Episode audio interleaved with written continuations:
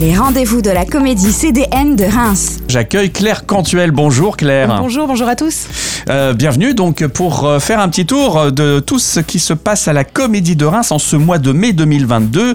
Et euh, c'est un gros focus sur William Shakespeare que vous nous avez préparé. Eh bien oui, euh, des classiques au mois de mai. Mais alors des classiques, est-ce qu'ils sont si classiques? Le texte l'est, mais les mises en scène sont décapantes. Et on commence en effet avec un Richard III cette semaine à partir du 4 mai.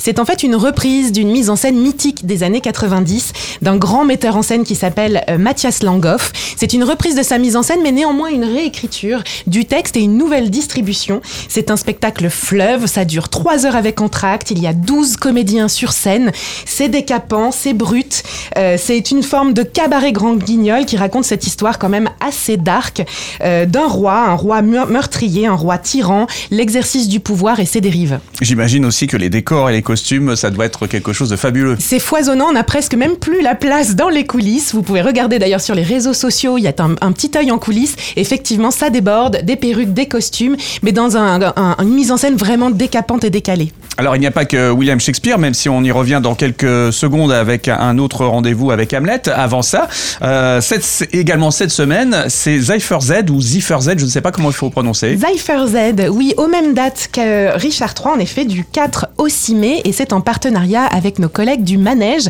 Ça se passe chez eux. C'est le Moonstrom Théâtre, une compagnie de la région, qui propose une mise en scène euh, d'un texte contemporain. On est dans un univers fantastique, fantasmagorique, un peu dark là aussi, à base de marionnettes, de costumes, de jeux de matière. C'est théâtral, de la marionnette. On est vraiment dans une forme hybride, et c'est pour ça qu'on le fait aussi avec le Manège.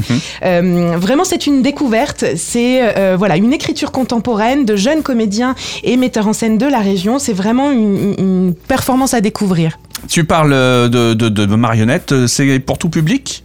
Oui, c'est pour tout public à partir de 14 ans. Même le côté sombre et obscur, voilà, est accessible euh, avec les ados. Très bien, retour à la comédie avec donc Hamlet à l'impératif. Oui, et donc ça, ce sera la semaine suivante, donc du 11 au 13 mai en petite salle.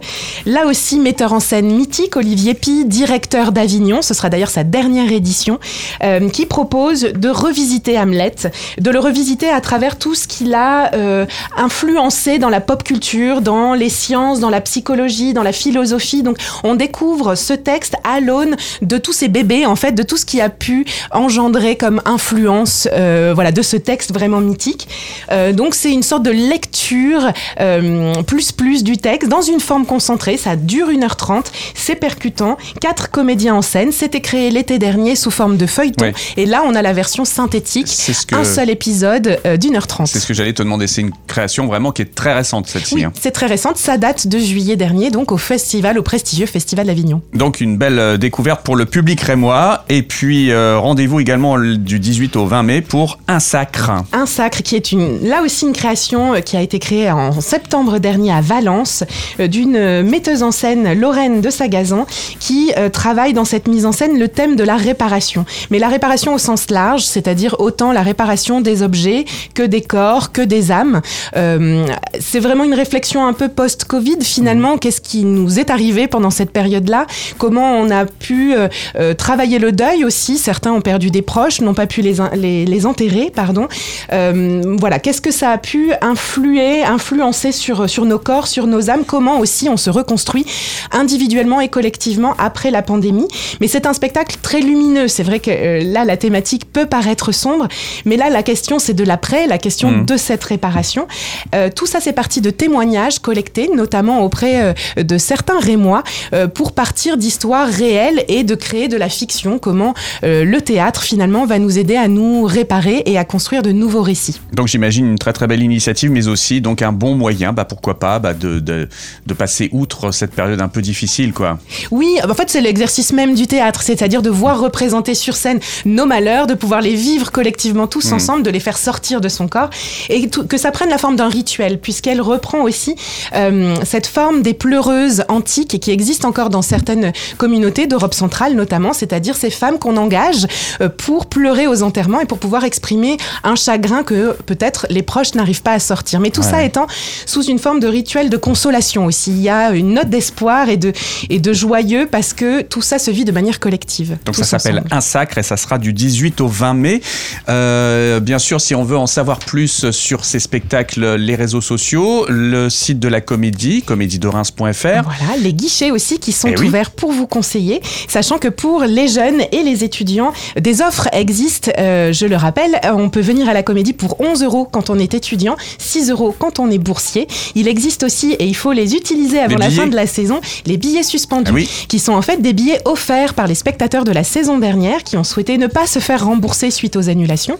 Et ces billets s'adressent à tout le monde. Il suffit juste d'en faire la demande n'importe quel spectacle, on envoie un petit mail, je souhaiterais réserver un billet suspendu et on peut venir gratuitement à la comédie. Sachant que les jeudis soirs, tous les jeudis sur tous les spectacles, un happy hour est aussi proposé à tout le monde, mais plus particulièrement aux jeunes, dans l'idée de prolonger en fait le spectacle au bar, de se retrouver avec les artistes et de pouvoir passer un moment convivial. Et on rappelle que la comédie, c'est un lieu de vie. On peut aussi venir déjeuner le midi. Enfin, voilà, on peut y passer du temps aussi, comme Oui. ça. Effectivement, le, je parle du bar en soirée, mais il est ouvert le midi. On peut venir manger, se restaurer. Mm. Il y a des espaces de travail pour les jeunes. Si la bibliothèque vous ennuie, vous en avez marre de voir les Mm. mêmes têtes, vous pouvez travailler dans le hall de la comédie. Il y a le Wi-Fi et des expositions qui sont présentées de manière très régulière dans le hall de la comédie et tout ça gratuitement en entrée libre. Tout ça, ce sont de bonnes raisons d'aller faire un tour à la comédie de Reims au mois de mai. Et on se retrouvera au mois de juin parce qu'il y a un très très gros événement qui arrive. Oui, on terminera sur un temps fort, un festival, mais je vous en parlerai plus tard. Merci beaucoup, Claire. Merci à vous. Rendez-vous le mois prochain alors. Bonne journée.